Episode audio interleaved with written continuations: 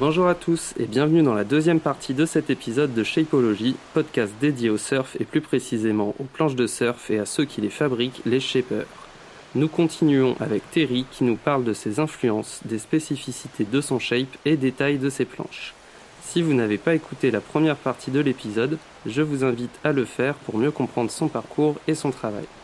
À nouveau, si vous n'êtes pas familier avec le shape, je vous invite à vous rendre sur notre site www.shapeology.fr où vous trouverez un lexique qui devrait vous aider à comprendre nos épisodes.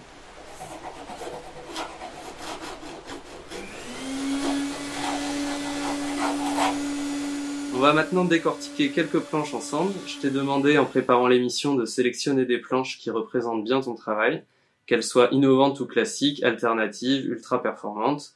Il peut s'agir de planches d'aujourd'hui, d'hier ou que tu feras demain. Il peut s'agir de tes planches, bien évidemment, mais si tu le souhaites, de planches d'autres shapers qui ont marqué l'histoire du shape, qui t'ont influencé. Alors, combien de planches tu as sélectionné aujourd'hui, toi? Alors moi, j'ai sélectionné deux planches. Tant qu'à faire, on va être dans la parité, une d'un autre shaper et une des miennes. Parfait. Voilà. Dis-nous tout sur ta première planche. Hmm, je vais peut-être parler plus de la mienne, donc autant commencer peut-être par celle d'un autre shaper ou comme tu veux. Qu'est-ce qui Non, allons-y. euh, Celle de celle d'un autre Celle du début, tant qu'à faire, celle qui m'a fait rêver depuis euh, depuis toujours, quoi. hein.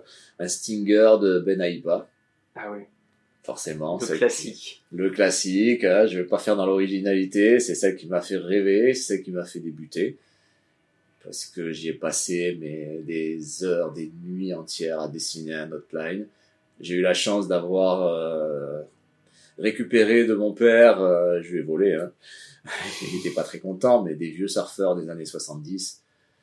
Et dans ces vieux surfeurs des années 70, à l'époque, il y avait plein de photos, machin, ils mettaient toutes les codes des planches et tout. Et donc avec ça, bah, j'ai collé des feuilles, des trucs, et j'ai passé des heures à faire des petites courbes, euh, centimètre par centimètre, jusqu'à ce que ça ressemble à ce qu'il y avait sur sur les images. Et donc celle-là, ouais, j'ai passé beaucoup de temps. Là-dessus, je me suis, c'est comme ça que je suis arrivé à en faire une. Parce que quand tu voyais les, les légendes qui surfaient là-dessus, tu les voyais surfer, c'était waouh, c'est génial. Les décos qu'il y avait, euh, c'était euh, incroyable. C'était très psyché et tout, mais j'adorais ça. Du coup, j'ai fait cette première planche qui ne marchait pas du tout. Autant le Ah dire. Non, C'était- la- c'était pas une réussite. Oui, mais j'étais pas, j'étais, j'ai pas été bête. C'est-à-dire que je l'ai faite, mais la forme était bonne, mais les volumes étaient trop épais, machin. Mais j'avais fait volontaire au cas où ça ne marchait pas. Comme ça, je me dis, pareil, comme j'ai pas d'argent, je vais tout enlever. Après, j'arrache tout et je peux en refaire une autre derrière. Et en fait, le fait de faire ça, la deuxième était incroyable et c'est un très bon surfeur qui l'a gardé euh, d'ici. euh, il a, D'accord. il a jamais voulu me la rendre parce qu'elle marchait vraiment très, très- comme un shortboard, elle marchait. Et Mais elle était plus grande. Plus, plus petite, forcément, vu que j'avais tout arraché, il fallait que je retaille dedans. quoi. Non, mais plus grande qu'un shortboard, je veux dire. Ouais, un peu plus, mais pas super grand, c'est une 6-4, je crois. oui, c'était ouais, ouais. déjà des, des petites planches. Ouais, c'était déjà petit, mais avec toujours cette forme du Stinger euh, de Ben Aipa, quoi. Alors, est-ce que tu peux euh, expliquer rapidement qu'est-ce qui fait euh, la spécificité de ce shape? Ouais, c'est quand même, elle est pas si facile à faire. Tout le monde la voit, tout le monde aime- aimerait la faire, mais en fait, c'est une planche qui est quand même très large, très euh, très généreuse sur l'avant, facile à, à la rame. Mais là où il a été très fort par rapport à beaucoup d'autres à l'époque, c'est que ben, il a coupé dans les rails à une hauteur assez élevée et il a mis un taille très étroit, quoi. Donc en fait, tu avais toute la facilité de la rame au départ, mais quand tu passais sur le sur la quand tu étais debout et que tu avais ton pied arrière bien placé, ben, en fait la planche était très très manœuvrable parce qu'elle était étroite derrière. Elle, elle suivait pas la bah, si tu laissais cette largeur tomber sur l'arrière, ça te faisait un truc intournable quoi. Mhm. À mon avis, il a dû commencer par là. Ça ne devait pas tourner, et au bout d'un moment, il, était, on va enlever ça, et puis ils ont pas dû se poser plus de questions que ça. hein. Probablement. À l'époque, euh, les questions, ils se les posaient après. hein. Donc, euh, ça a dû commencer comme ça, je suis sûr. C'est Ah. une planche qui a, a beaucoup de rockers ou parce qu'à l'époque Tu c'était peux c'était mettre des rockers. euh, Non, à l'époque, il n'y avait pas trop de rockers. C'était un peu comme, c'était un single, hein. là, Il n'y avait pas d'autre chose, hein, à l'époque, hein. C'était, il n'y avait pas encore les bonzers. Et non, il n'y avait pas trop, c'était un rocker de single. Donc forcément, moi, j'ai de suite adapté, euh, j'ai gardé ce rocker avant assez plat. Par contre, j'ai monté l'arrière. Ok. très vite. Ça, très vite, j'ai compris qu'il fallait remonter ce rocker arrière. Et après, par contre, j'ai affiné les rails de suite aussi. Ça, c'est un truc qui va direct, quoi. À part la première où j'avais fait cette erreur, après, de suite, j'ai affiné et ouais, c'était top. Et là, elle a marché. Elle a marché grave. Mais par contre, très shortboard. J'avais du coup, comme là, elle marchait mieux celle-là que la première, parce que à, à l'époque, ils avaient quand même des gros volumes, quoi. C'était des singles, hein, à la base.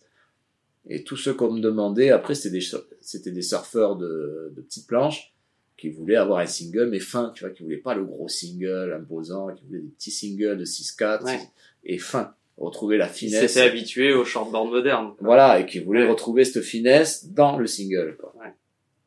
Et c'était rigolo d'adapter ça, d'avoir des, des rails très fins, et ça c'était pas mal. Quoi. Il y en a plein qui essaient d'en refaire, même Adrien, tu vois, il en a fait une jolie, là, t'as peut-être vu une jaune là passer, qui est très bien faite, mais, tu vois, ça, ça garde les volumes de, l'époque, quoi. C'est vraiment une, ouais, une copie conforme, on va dire. Ouais, c'est plus, lui, ses copies sont plus proches que les miennes. Hmm. Moi, les miennes, t'as l'impression, quand si tu fermes les yeux, que tu touches les rails, t'as l'impression d'avoir un shortboard. Ouais. Toi, c'est vraiment plus une interprétation euh, qu'une adaptation. J'en ai fait vraiment beaucoup euh, comme ça. T'en fais encore? Non, j'ai arrêté. Ouais, mais ça me, ça fait quelques, ça fait bien six mois que j'ai ça en tête d'en ressortir une. La planche des origines, quoi. Ben ouais, ce serait rigolo. Ouais, je carrément. Voilà. Ok. Super. Et du coup, toi, tu as un modèle euh, perso dont tu euh, parler? Ouais, il y a un modèle que je, dont je peux parler. C'est un modèle alors moi, je l'ai appelé In Between. Comme son nom l'indique, eh ben, c'est entre deux modèles. Mhm. C'est un modèle que beaucoup de longboarders, surtout pour les compètes et tout, me demandaient de faire. Mes riders me demandaient de trouver un modèle qui soit entre le gros classique à mamie, que, qui flotte, qui est difficile à tourner et tout, et le performant. Trouver un truc qui soit stable, facile comme celle-là, mais qui tourne comme l'autre. J'en ai fait, je sais pas, une dizaine qui étaient mais insurfables. Vraiment insurfables parce que à chaque fois il y avait trop de volume devant, un peu trop derrière, un peu. Bah, tu vois, c'est pas que elle marchait vraiment pas, mais pour un débutant c'était très bien. Tu vois, je les revendais toujours à quelqu'un. Vas-y, tiens, moi je veux juste le matériel, je m'en fiche. Elles étaient neuves, hein, on surfait une fois avec. Il faut savoir que quand on, a l'habitude de, de surfer régulièrement et tout, une planche qui marche pas, euh, je veux dire, rien qu'à la rame déjà, en trois coups de rame, tu sais qu'elle marche pas. Hmm. Parce qu'il y a un léger mouvement de, tu vois, il y a quelque chose. Donc euh, il faut pas, j'ai revendé quasiment neuf, quoi. Je parle de celle-là parce que j'ai vraiment bataillé. Maintenant, je bataille moins quand je fais un nouveau modèle, ça marche euh, presque direct, quoi. En une, deux planches, c'est réglé. Mais celle-là, j'ai dû mettre, ouais. Et puis du coup, j'ai mis beaucoup d'années à la sortir, quoi. J'ai dû mettre au moins une dizaine d'années à la sortir j'en faisais une, mais bon, il y avait le boulot aussi, donc il faut faire aussi les autres clients et tout. Euh. Euh, C'était euh, ton travail de, d'arrière-plan, on va dire, que tu as toujours développé, c'est cette planche, quoi. Ouais, c'est cette planche, c'était aussi mon, ben là, je dirais pas travail. Parce que quand je fais une planche, un nouveau modèle, quand je sors un nouveau modèle, c'est, entre guillemets, une récréation, quoi. Hmm. C'est là où je, je me repose, où j'ai pas de temps, le temps s'arrête, tu vois, j'ai tout le temps que je veux, je m'enferme, ou des fois je viens le soir. Ouais. Je, sais que je suis un... Par contre, quand je sais que je dois faire un nouveau modèle, parce que j'ai un truc en tête, je sais que je vais, je suis capable d'y passer la nuit, quoi. T'es pas fatigué, tu penses, t'es à fond dans ton truc, et, et ça, c'est pas mal. Et tu te reposes au final, parce que tu fais un... t'es parti ailleurs, quoi.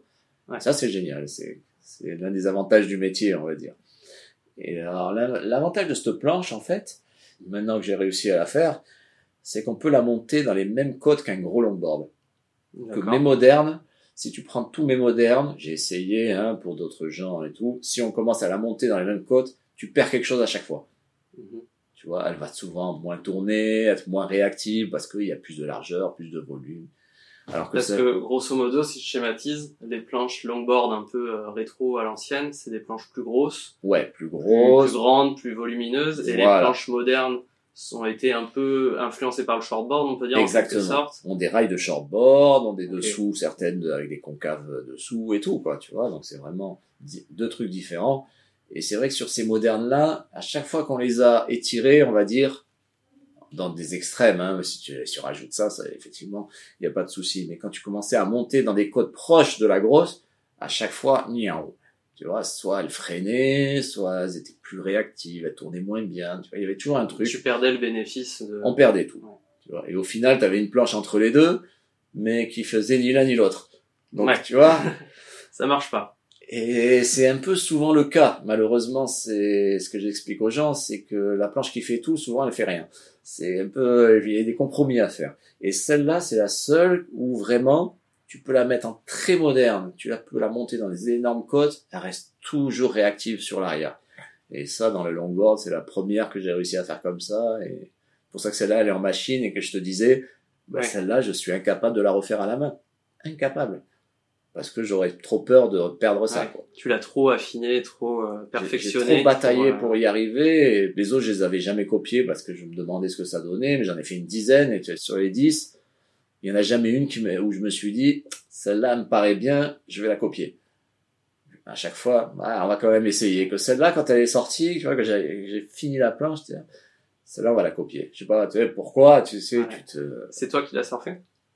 Ou Ouais. c'était un de tes surfeurs? Non, c'était un de mes surfeurs. C'était même pas une planche pour moi.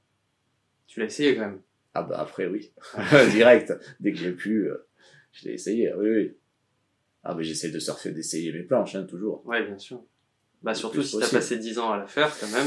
Oui oui. Bon après j'ai pas passé que, j'ai pas fait que ça pendant 10 Non, ans. hein, je te rassure. Hein, que les sûr. gens ne se, ne se méprennent pas là-dessus. Mais, mais bon, ça me travaillait, euh, tu vois, de temps en temps quand j'avais un petit creux euh, dans le boulot, j'étais on va réessayer un peu de batailler là-dessus. Ouais. Mais euh, on est content du résultat, parce que ça marche vraiment très très bien. quoi. Et du coup, qu'est-ce que tu peux nous dire de, de cette planche? C'est une planche du coup qui est, qui est faite pour quel, quel surfeur déjà plutôt? Et ben justement, pour tout le monde. Pour, pour tout le monde type vraiment de vague. Tu peux l'adapter à tout le monde. Tu peux la mettre plus grande, plus large, plus épaisse. Donc forcément, tu fais 100 kilos, bah, ça va passer. Tu fais 50 kilos, ben, on va la faire moins et ça va passer Que aussi. tu sois débutant ou pro. Ouais. euh, Mais après, ça reste, ça reste quand même une planche moderne. Quand même. Ouais. Dans l'esprit, ça reste une planche moderne. Et quand tu fais, tu fais des noses, elle est hyper stable. euh, enfin, parce que forcément, tu es obligé de t'appuyer à un moment sur des gens. Sur tes riders, tu es obligé de t'appuyer sur eux parce que ben, il faut avouer euh, ses limites, quoi. hein. Je veux dire, euh, moi, aller surfer euh, 3 mètres 50 énorme qui ferme, euh, je j'en suis pas capable. Donc j'ai des riders pour ça, qui eux adorent ça. Et voilà, on a pris une, on l'a montée proche de la grosse, et puis le hasard a fait que sur une compète, c'était tellement énorme et tellement parfait que lui il a cassé pas mal de planches, et là il restait plus que ça, et bah je vais essayer. Bah vas-y, essaye. Et euh, effectivement, et ça nous a permis de voir la limite de la planche. Donc le surf de gros, c'est pas que les guns quoi. C'est aussi du longboard. Il y a des gars qui sortent en C'est vrai que souvent on, on Oui, associe oui, le oui, gun à tout de suite dès que c'est un peu gros. euh, Oui, oui, oui. Mais la planche est longue, hein. Et oui, oui, C'est bah juste que tu as de la largeur devant, tu peux un peu, euh, si c'est fait pour, mais, mais sinon, si c'est, s'il y a pas trop de vent et tout, euh, ça passe. T'as l'intérêt qu'elle reste manœuvrable quoi. Voilà. En même temps, dans le gros surf, la manœuvre, c'est pas ce que tu cherches en premier. Non. Tu Non, cherches non. la stabilité, surtout, et vrai. pour ça, le longboard a tout, en fait, si tu réfléchis bien. Ouais, bien sûr. Hormis la prise au vent devant. Voilà, quand il y a du vent, c'est un frein, hein, complet. Parce que là, tu pars en arrière direct. Mais après, ça, c'est un autre sujet, le gros surf. Ouais, elle est pas forcément pensée non plus pour. euh, Non, non, Pour mais bon, voilà, on a vu sa limite, et bon, avec lui, ça marchait. Ouais. Bon, après, le niveau était là, hein, donc forcément. Ah, Tout le monde Mais- va pas surfer non plus dans non, 3 mètres voilà, 50 de mais bon, façon. ça a marché, ça a tenu, euh, enfin, il arrivait à faire des choses quand même, tu vois. Il arrive, après, il m'a dit, ouais, bon, après, à tourner, c'était un peu plus compliqué, mais j'étais là, oui, bon, t'as vu, vu les trucs, quoi. Enfin, bon, Et c'est une planche que tu fais en, en single, en thruster. Thruster. en- thruster. ouais, toujours. Toutes les planches performance que tu fais sont plutôt, plutôt thruster. Bah, moi, je les conseille en thruster, oui, bien Ouais. sûr. Deux plus un ou trois petites dérives, mais, oui, Plus moderne, quoi. oui, oui. C'est beaucoup plus réactif, euh, tu tournes mieux. Hmm. T'as beaucoup plus d'accroche, surtout si tu veux couper, si tu veux avoir des courbes serrées, il faut, euh, il faut de l'accroche, de l'accroche. Est-ce que elle est construite en construction classique euh? En tout ce que tu veux. Ah ouais? Tu en- l'as testé dans différents matériaux Ouais, ouais, ouais. Moi, je la sors, nous, on la sort beaucoup en époxy. Pour avoir un peu plus de légèreté, justement. Pour avoir de la légèreté, mais elle marche très bien aussi euh, en polyester. Je la vends beaucoup en polyester.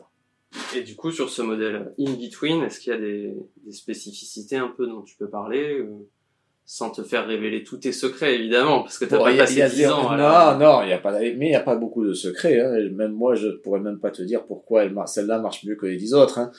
J'ai fait tout pareil, mais au final, elle ressemble absolument pas à ce qui s'est passé avant. Donc, euh, une spécificité, c'est qu'elle a des gros rockers. D'accord. Elle a énormément de rockers à l'avant, à l'arrière. Ils sont énormément travaillés. Un énorme double concave sur le dessous, à l'arrière. Tu vois, c'est creusé des deux côtés, mais il est vraiment très prononcé. Et c'est surtout les rockers qui sont, qui peuvent faire un peu peur au début, parce que tu te dis, surtout quand tu, tu fais du nose, quoi, c'est très important les rockers au niveau du nose. Elle a beaucoup de rockers, mais ne freine pas sur le nose dès que tu commences à mettre trop de rocker, ta planche a tendance à pousser de l'eau et elle freine au lieu d'accélérer. Et celle-là ne me demande pas pourquoi celle-là elle accélère. C'est la cote parfaite. Ouais, non, voilà. Et je pense que ça doit se jouer à pas grand-chose. Non, non, mais voilà. Ouais, c'est l'équilibre sûrement de la planche l'équilibre et l'arrière. Euh. L'équilibre est bon, hein. Donc euh, voilà. Et du coup, des rails fins, j'imagine. Les rails sont très fins et beaucoup de et plus volumineuses que les autres modernes au milieu. Ouais. ouais. Si on devait résumer ton shape, ça sera ça du volume au milieu et des rails fins, Terry Surfboard. C'est ma marque de fabrique, on va dire. On reconnaît ça, euh, oui. C'est bien en même temps d'avoir réussi à développer un, déjà un, un style de shape qui était personnel et tout, qui, qui fonctionne. Bah, on, dit, on dit souvent, tu sais, qu'on reconnaît un shaper à ses rails. Il n'y a pas besoin, il y en a certains, tu, tu, peux les yeux fermés toucher les rails et dire, ah, c'est lui, quoi. Tu le reconnais, quoi. C'est. Va falloir que je progresse un peu en shape pour eh réussir à faire ça. Mais, euh, je suis pas j'en suis, pas capable non plus, mais chacun a une vision qui n'est pas celle de l'autre. Donc copier, c'est, ouais, on peut copier la forme, ça c'est facile. C'est ce qu'il y a de plus facile, copier la forme. Mais copier des rails, c'est très très dur. Mm. C'est ce qu'il y a de plus compliqué. Ouais, et puis les combinaisons sont infinies, quoi. Parce que le profil, il peut changer. Et, c'est ça. et puis il y a des, et puis il y a des, le rail de derrière, du milieu et du devant sont trois rails complètement différents. la jonction entre tout est travaillée d'une manière. Tout est, ta ligne de rail est plus ou moins basse, suivant ton modèle, suivant le gars, suivant ce qu'il cherche. C'est une combinaison infinie de, de paramètres. Et après, euh, tu, oui, oui. Euh, moi, les miens sont très bas, très fins, ça, tout le monde sait que c'est les miens. Et ça marche. C'est ça qui est bien. Et ça marche. Après, je... Personne s'est jamais plaint, en tout Personne s'est jamais plaint. Le haut niveau, on est content. Donc, si eux, ils continuent avec ça, c'est que ça marche. Après, forcément, ça pardonne un peu moins. Dès qu'il y a de la vitesse et tout, c'est génial et tout, mais dès que ça commence à ramollir, les rails fins, c'est très, ça peut être vicieux aussi, hein. C'est qu'il faut garder de la vitesse tout le temps sur ta, sur ta vague.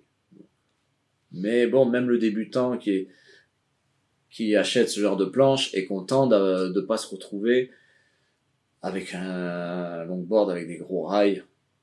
Parce que souvent, ce qui se passe, et on le voit très très fréquemment, c'est que la personne qui vient de se commander sa première planche et qui est pas spécialement très bon techniquement, il va à droite, à gauche, il commence un petit peu à tourner. Souvent, les gens, les, des, qui vont commencer à en mettre, mais qui vont trop en mettre. Et du coup, il se retrouve avec une planche qui, dès qu'il va évoluer un peu, ben, la planche n'évoluera pas. Elle va toujours tout pardonner, mais elle n'ira jamais plus vite. Mm-hmm. Tu vois. C'est une planche qui ne sert qu'à débuter, quoi. Et c'est un peu dommage, et, maintenant, on s'est bien rendu compte que, euh... mais en gros, le gars, il veut la planche du champion, quoi. C'est un peu ça l'idée, Même s'il débute même s'il débute et sur un longboard, il peut se permettre parce que oui, c'est une ça te pardonnera quand même suffisamment. Ça flotte, c'est tu vois autant sur une 6-0, la planche du champion, c'est même pas la peine quoi. Mm, mm, mm. Tu vois, ça pardonne rien du tout. Si tu feras des canards avec comme tu dis. Voilà, c'est c'est insupportable. Mais sur un longboard, tu peux te permettre d'avoir ces détails là, d'avoir du petit rail et tout. Et puis le jour où il progresse à peine un peu, de suite il sent une planche qui a envie d'aller plus loin quoi. Et et, au final, on s'est rendu compte que... Et qu'il va pouvoir garder longtemps et évoluer avec, quoi. Et on s'est rendu compte vraiment qu'il fallait rester dans cette optique-là. Tu as travaillé un peu là, justement, le côté, euh, parce qu'on parlait beaucoup de casse de planches. Tu as travaillé un peu la solidité de tes planches euh, de manière euh, un peu plus ou différente des autres ou tu es dans des constructions assez classiques quand même malgré tout pour pas trop alourdir ou des choses Je suis dans une construction assez classique, on va dire. Par rapport aux autres, je suis un peu plus lourd parce que j'estime que les planches sont chères et qu'elles sont faites pour être gardées le plus longtemps possible. Je peux faire plus léger, il n'y a, a pas de problème, ça c'est facile. Plus lourd parce que plus de fibres Parce que je rajoute une fibre, je rajoute une fibre que beaucoup enlèvent. D'accord. Et du coup, plus de résine forcément. Je vais utiliser quasiment la même résine, mais forcément la fibre va garder un peu de résine. Donc forcément, ça se joue pas énorme, mais ça doit se jouer un demi-kilo quand même. Mhm. Tu vois, sur une planche, euh, je leur mets un demi-kilo de plus. C'est important sur le longboard parce que c'est quand même les planches qui cassent le plus. Mm. Vu leur longueur, il y a une portance qui fait que ça casse euh, facilement dès qu'il y a un peu de vagues, des short breaks, des trucs, enfin tu vois, des vagues qui claquent de suite, ça peut. Ouais, ce qui est un peu contre-intuitif parce que quand tu les vois, tu te dis euh, le gros paquebot, ça doit être solide. Et ben le gros paquebot est très fragile en fait. En fait, Et euh, ouais. pas du tout. Eh oui, parce qu'on oublie qu'il y a de la longueur et qu'une planche quand ça plante et qu'une vague passe à travers parce que toi tu tires avec le leash de l'autre côté euh, pour qu'elle revienne vite mais qu'en fait elle est plantée et qu'elle est comme ça, eh ben la Ouais. vague elle passe à travers, elle passe à travers. Donc moi je fais partie de ceux qui ont des plans, qui vendent des planches assez lourdes. Ok. Bon, c'est un choix. Mais qui se surfe bien visiblement. Oui, ça le fait. Après, euh, mes riders, si je leur donne ça, ils me la mettent à travers la tête, ça c'est sûr. Parce que ils me disent, mais c'est quoi ce, ce truc qui pèse 10 kilos quoi? Je Ah, ben, euh, tu l'adaptes à tout le monde. Après, voilà, j'adapte à tout le monde. Mais voilà, je préfère que le- les personnes les gardent longtemps. Bon, mais merci beaucoup Terry euh, d'avoir pris Bah, le écoute, temps avec surtout, plaisir. Et euh, partager euh, toutes ces riches informations euh, classées confidentielles. Euh, Rendez-vous à la Shaper House pour te rencontrer du coup, Voilà, j'y suis tout le temps. tout le temps, jour Voilà, tout le temps. Après, mon, mon, mon téléphone est assez accessible. hein, il est sur le site, il n'y a aucun problème. Les auditeurs euh, peuvent aller sur ton site www.terrysurfboards.com Exactement. et sur ton compte Instagram. Terry Surfboards également, c'est facile. Voilà. Un dernier mot, peut-être? Pour tous ceux qui veulent euh, un jour être shaper, ben, ça peut arriver. Il n'y a pas de, il a pas de souci là-dessus, mais il faut prendre le temps. Il faut d'abord, il faut d'abord le prendre comme une passion, comme un amusement, et après, effectivement, voir, euh, à essayer d'en faire un métier si ça vous tente. Mais c'est dur, c'est pas facile. Ouais. Mais vous créez des choses de votre main, et je pense que c'est la, c'est une des meilleures choses qui puissent arriver. Voilà. C'est un beau dernier mot. Allez. Merci Terry. Avec grand plaisir. Et voilà pour la deuxième partie de notre épisode consacré à Terry Surfboards. À nouveau, merci à lui d'avoir pris le temps de participer au podcast et d'avoir partagé son expérience et son savoir-faire avec nous. Rendez-vous sur son site www.terrysurfboards.com ou sur son Instagram terrysurfboards pour découvrir le reste de son travail. Merci à vous d'avoir écouté cet épisode. N'hésitez pas à partager et à vous abonner au podcast. Vous pouvez également suivre le compte Instagram shape.ology pour découvrir le reportage photo de l'épisode, mais aussi pour être au courant des prochaines sorties. Enfin, rendez-vous sur le site www.shapeology.fr où vous retrouverez l'ensemble de nos épisodes et reportages. Vous pourrez également y trouver un lexique, un annuaire des shapers français et plein d'autres contenus liés au shape. On se retrouve très bientôt pour un prochain épisode.